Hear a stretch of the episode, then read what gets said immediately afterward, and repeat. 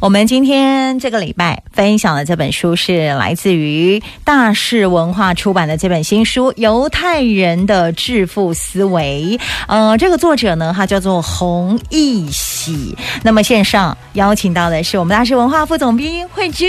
是小倩好，各位听众朋友大家好。是是，哎，犹太人的致富思维，这个致富思维的“智”呢，是智慧的“智”。没错，，不是我们想象想象导致的事， 对对对不太一样。嗯没错。先来介绍这个洪义喜这位作者，这个洪义喜他是一个韩国人，那名字很像中国人，对不对？其实他曾经是在大韩贸易的投资公社哦，就是工作了三十多年，可以说，哎，就是已经快要到退休那个年纪哦。嗯那他期间呢，他就常常到纽约啊、米兰，还有马德里、墨西哥，甚至有巴拿马这些很多的地方哦，就到处去做贸易。对，那因为其实你到世界各国都会遇到很多犹犹太太人，人，对，嗯那其实他跟犹太人呢，就是慢慢的就累积一些做生意的经验，然后嗯呢，他就发现说，哎，犹太人有一些很独特的一些观点跟做法，嗯然后他结合他自己的一些专业知识，然后做成了这本书。那其实呢，他也曾经哦很厉害的是，他曾经从经济史的观点出发，哎呀然后出了十多本有关于犹太人经济跟历史的一些著作。嗯所以呀、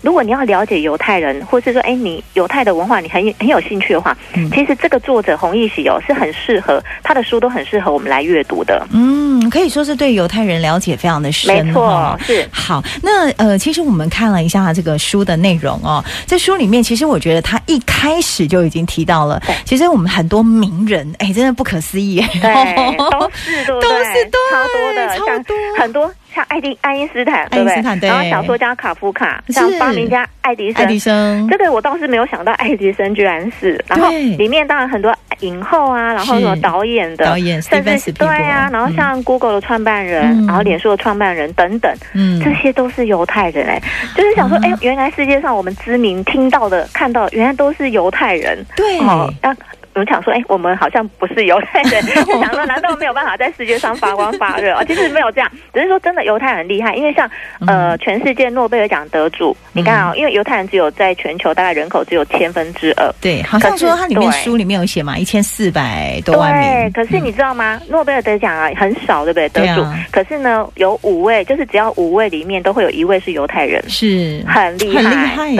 对，到底怎么为什么这么厉害？我对，们来看看一下对，他们说要有梦想哦，没错，。那梦想是什么？因为我觉得他这书里讲讲的就是蛮多的一些例子哦例子。对譬如说他说电影公司，美国电影公司有七大嘛，嗯哦，像什么呃福环球啊，然后嗯派拉蒙啊，二是十世纪福斯等等哦是，你想得到华纳兄弟等等，这些其实都是犹太人创的，真的六家都没是，错嗯总共有七家。对，好但六家是犹太人哎，啊对，然后呢，拉斯维加斯里面有第一嗯个就是拥有现代化设施的一个豪华呃很豪华的饭店哦，叫嗯哼火鹤饭店，嗯它也是犹太的，不过不好意思，它是黑手党建立的。对对对哦，那你就想说，哎，犹太有黑手党，有有书里会跟你讲哦。对那里面刚好有讲说，哎，现代的百货业原来也是犹太人的发想。真的那我们这边可以提一下。电影为什么是犹太人创立的？那为什么说，哎，要有钱要有梦想呢？嗯因为其实你知道吗？我们刚才提到说，呃，犹太人里面有个很有名叫爱迪生。是，那你知道吗？促成电影业诞生人就是爱迪生。嗯，那爱迪生他发明了这个呃电影的一个放映机，是所以呢，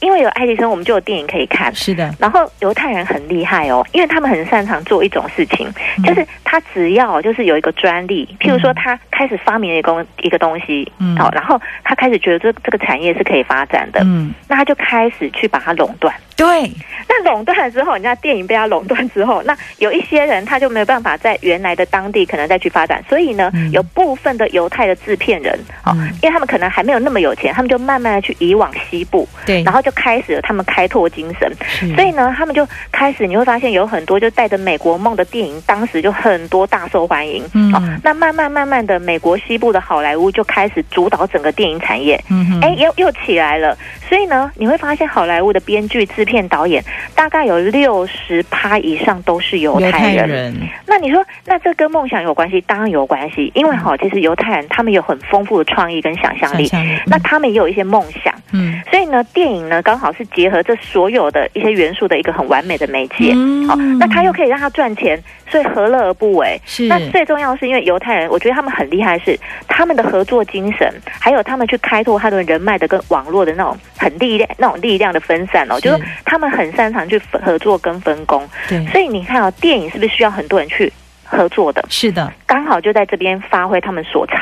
嗯，对，所以我就觉得说，哎，这故事真的很有趣哦。原来看了之后，你才发现说，原来是这么一这么回一回事，对，对而且包含百货公司的经营，包含你刚刚说他们开疆拓是扩土的这种这种动作，比如说你刚刚说的赌城，然后一直到澳门， 对没不错，对？都是何鸿燊，居然也是犹太裔的。对我看了我才知道 哎、本来我本来也不晓得他你也是不犹晓得太裔对何的，鸿可是一直燊觉得说他好像有点外国人的那种感啊觉，对对对对结果没想到赌王就是犹太人，的血统对啊呀、没错，我觉得太厉害了哦！嗯没错好，所以这个是让大家有一个初步的开始。那我们就要来看看，其实他们从在呃出生，对不对？对然后到成年十三岁，这个整个成长的过程里面，其实他们都会一定要看的一些经典。对，就是塔木德，对对不对？那因为塔木德里面就有提到了，我觉得他这句话真的好美哦。嗯那个在小倩的 FB 里有提到，嗯，梦想与创意是一个人最美的衣裳。是啊、所以呢，他们就会很鼓励说，所有的事情都要透过来辩论，嗯然后透过讨论，透过对话，然后来开创我们的创意。对那你会说，哎，我们刚才一直讲说犹太人很有创意，对可是哦，他们的创意可能跟我们的不太一样，对，怎么样不一样？因为他就说了，所有的发明呢，它只可以领先世人半步；嗯，那所有的创意呢，它只可以超乎观众的期望一点点。嗯 你就想说，哎，不是啊，我就是要领先大家很多才对啊。嗯其实不行，因为你会发现哦，我们一般人都没有办法接受领先我们好几步的天才。嗯，好、 他可能我们可能只能接受那种领先世界半步，或是说，哎，已经因我们，然后满足我们需求的一些天才。嗯，因为哈、比起那种遥不可及的一些很聪明的才智，你会对发现实用性才是我们最看重的地方。是，好、所以如果说他太前卫的创意跟想象力，其实我们反而会感到疲乏。对，哦，比方说了，他这边提到了像 Google。哎哦啊我们刚才有提到 Google 跟脸书创办人都是犹太人嘛？对，那 Google 你会发现，它在开创之前哦，其实那时候搜寻引擎都已经饱和了，是，有很多啊，有很其他家很多都是可以搜寻。嗯可是为什么你现在都习惯用 Google 呢？嗯，因为呢，你搜寻的时候你会发现，以前啊，你怎么样搜寻都会跑出一堆垃圾的网页出来。对，可是呢，谷歌的创办人呢，他就开始解决这个问题。是，他就用重要的程度哦，就哎，到底什么是重要的，什么是最多人去搜寻的，嗯嗯他就把它那种把它罗列出来，对，你就会发现说，哦，原来 Google 它只靠着只领先其他行业半步而已，对，它就成为了世界的老大，真的，对不对？嗯很厉害。嗯，那你说啊，那脸书呢？脸书成功没错啊，可是它到底厉害在哪里？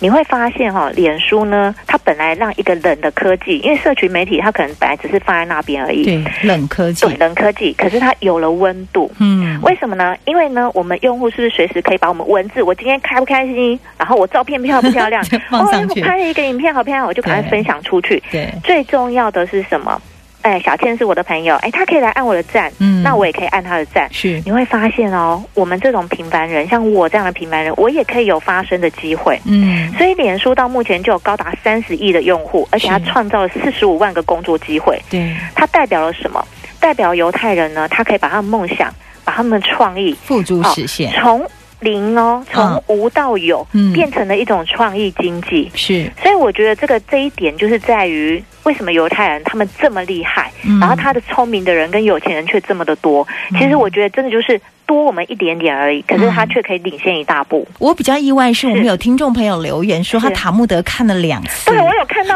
这 个留言，对，然 后我就想说，天啊，那这个，因为他这本书其实有介绍到非常非常多塔木德的经典哦是。那是我们都知道塔木德里面有很多的观念，真的很适合我们去看。我觉得对我个人来讲啊，我觉得塔木德他有一个很重要的观点是，他很重视提问跟讨论。其实这一点在台湾就是很很欠欠缺我们学生都对不敢问嘛。对呀、都老师说了对啊算，然后就觉得很丢脸，万一问错问题。嗯嗯然后呢，它里面还强调一个，你要去找出正确答案，对，可是你不能只找到一个，嗯意思就是说有很多种的可能。嗯，你看哦，这个也就是他们创意的来源。你看，嗯哎 A 也有可能是正确答案，B 也有可能，C 也有可能。对，好，那他们也很鼓励一直的讨论，一直的讨论，所以对他们会养成他们就是一些批判性的思考。是所以其实唐木德很值得，就是就算我们不是犹太人对，我们也很适合去看这一部经典。是的，而且我觉得，就像呃，我今天在节目开场跟是听众朋友提到，犹太人其实他们在阅读跟讨论这个部分，其实他们的客厅里面没有电视，对，因为他们就只有每一个家人就是只有一个圆桌。对，所以你就想说，哎，圆桌要干嘛？ 是圆讨桌论会议，啊没 错，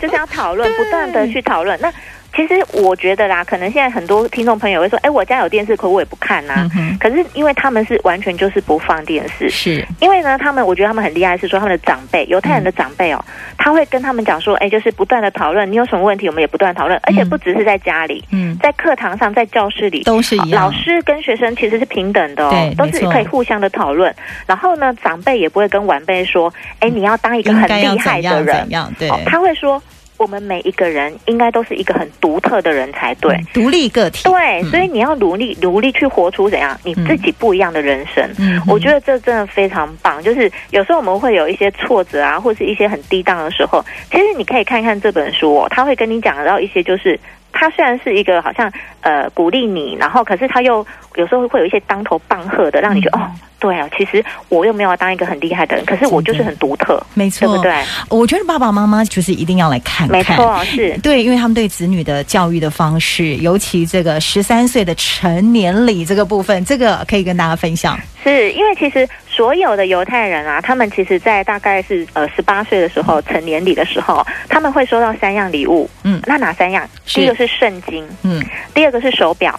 嗯然后第三个是礼金啊、哦就是红包。对，你说为什么要送这三个东西呢？啊、假设我们今天不是信呃，可能不就是我们是信佛教怎么办哦？是那因为他说圣经代表的意义是什么，他就说嗯了。父母呢不再担任中间的角色，他是直接要孩子去面对上帝，是，然后成为一个不愧于上帝跟负责任的人。对，好，那你今天也可以说，哎，那假设你是信佛，你可以跟他讲说，那你要不愧于神明嘛，神明对不 对？就对是转换一下就可以了。嗯那手表，我觉得这个意义很好。他就说了，因为你送他手表，代表说，哎，你以后你要珍惜时间，嗯你要遵守约定，嗯，因为我觉得这个很重要。是其的嗯实不管对任何人，那你说为什么要送红包？红包可能像我们都是一两千块这样 OK 嘛？嗯哼，可是其实犹太人他们的红包不是这样，是他们呢，长辈就很像说，哎、他要送你遗产一样，当然人还没有过 世啦，可是你就会说，哎、怎么会收了这么多？他们嗯会收到像数万到数十万美元这么多、哎，嗯那你说，可是他还没有，他只是刚成年而已、哎，嗯，那你送他这么多钱，他会不会乱花掉？对哎、其实犹太人就像刚才小倩讲，他从十三岁开始，对他们就拥有金钱意识。是，啊，因为他开始培养他们，嗯所以他们开始懂得独立理财。嗯那当他成年礼收到这么多的钱，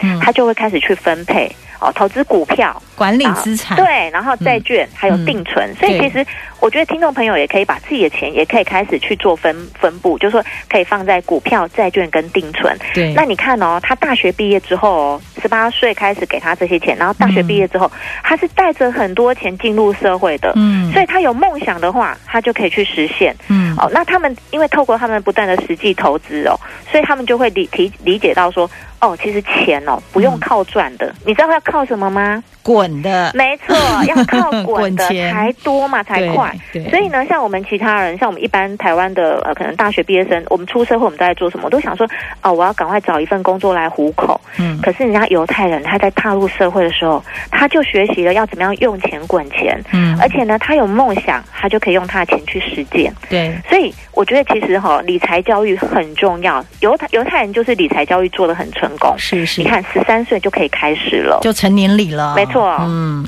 好，所以这个是犹太人他们的一个成年礼的一个致富思维的关键哦。对不过他们在这个呃教育上面也提常会提到虎之霸，还有大头的精神。，对我那时候听到什么虎之到霸，底我什就么是 对什么是大头？对对对对对，对，我想说对我们听到大头都很不开心，什么大头症你说我之类的大头嘛对对 对对。其实呢，这个虎之霸，啊这个是希伯来语的一个音译哦。是它意思，它是说我们每一个人都要去挑战，就是要勇敢去挑战权威，嗯，然后不要受到这种规矩的局限。或者是地位高对，低，因为有时候像我们在公司或者是在学校啊、职场或者是什么家里都一样，嗯当爸爸可能妈妈说错，就是明明就是不对的，嗯哼或是呃主管说的是不对，可是你就觉得说啊，我不太敢讲，嗯哦，因为我不不想去挑战他的权威。是可是犹太人他们不会，因为我们刚才一直强调，犹太人喜欢讨发论问，讨喜欢论辩，对，就喜欢论辩嘛。嗯所以你他就是不断的去挑战这个权威，他们对才会得到一个新的解答出来。对哦，那他们就会有敢做敢为的精神。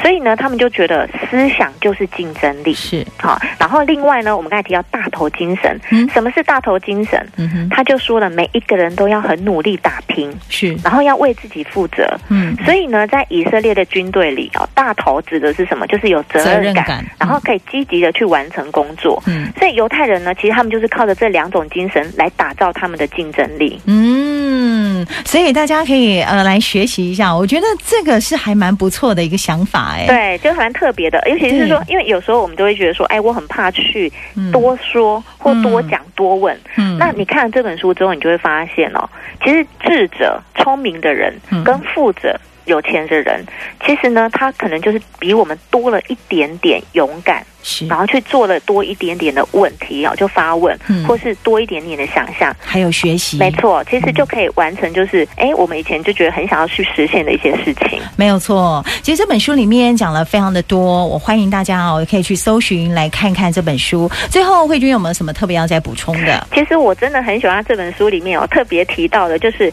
比起千万财富，哦，犹太人跟乐见一小时的学习。对，我很喜欢这一句话，是因为我觉得说，我们一直在讲说犹太人怎么这么会赚，嗯可是事实上对于犹太人来讲，哦，你会发现他们其实是不断的在学习。是哦，像我们刚才提到塔木德，对嗯然后提到很多的经典，对那甚至他们每一个家庭里都是很多书籍，对，而且你会发现，犹太人有钱之后，他们会做一件事情，嗯他们会捐款。是哦，所以你会发现，像世界上很有名的名人、嗯很有钱的人，嗯他会捐很多钱出来。你想说，哎，为什么他会这样？嗯其实因为他们就懂得去分享。分享嗯然后我觉得这个这一点，其实